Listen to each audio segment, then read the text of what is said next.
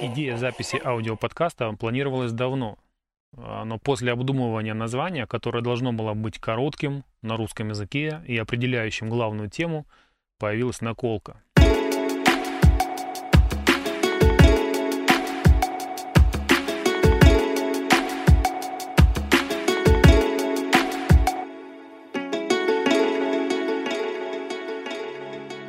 К слову наколка я всегда относился очень настороженно, потому как еще с детства это слово я слышал только как что-то негативное, и все прекрасно понимают, почему так.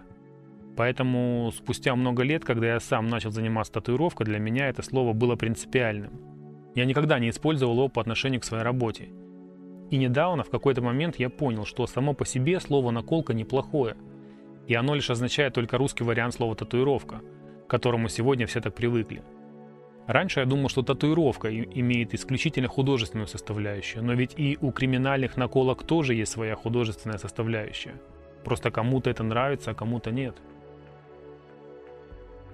Судя по нескольким видео, которые я пересмотрел на тему уголовных наколок, выяснилось, что даже в тюремных лагерях слово «татуировка» вытеснило слово «наколка».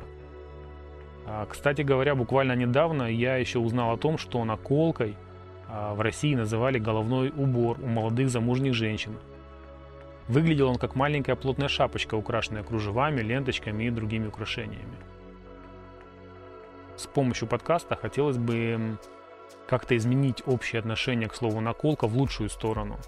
В любом случае определение тюремная татуировка или наколка останется как отдельный жанр.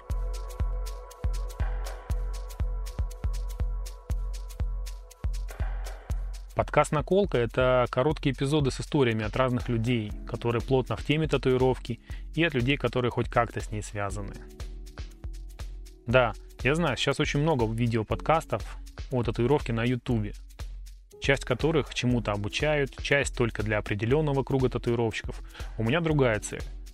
А, Просто рассказать какие-нибудь интересные истории, поговорить с гостями на эту тему и узнать у них отношение к слову «наколка».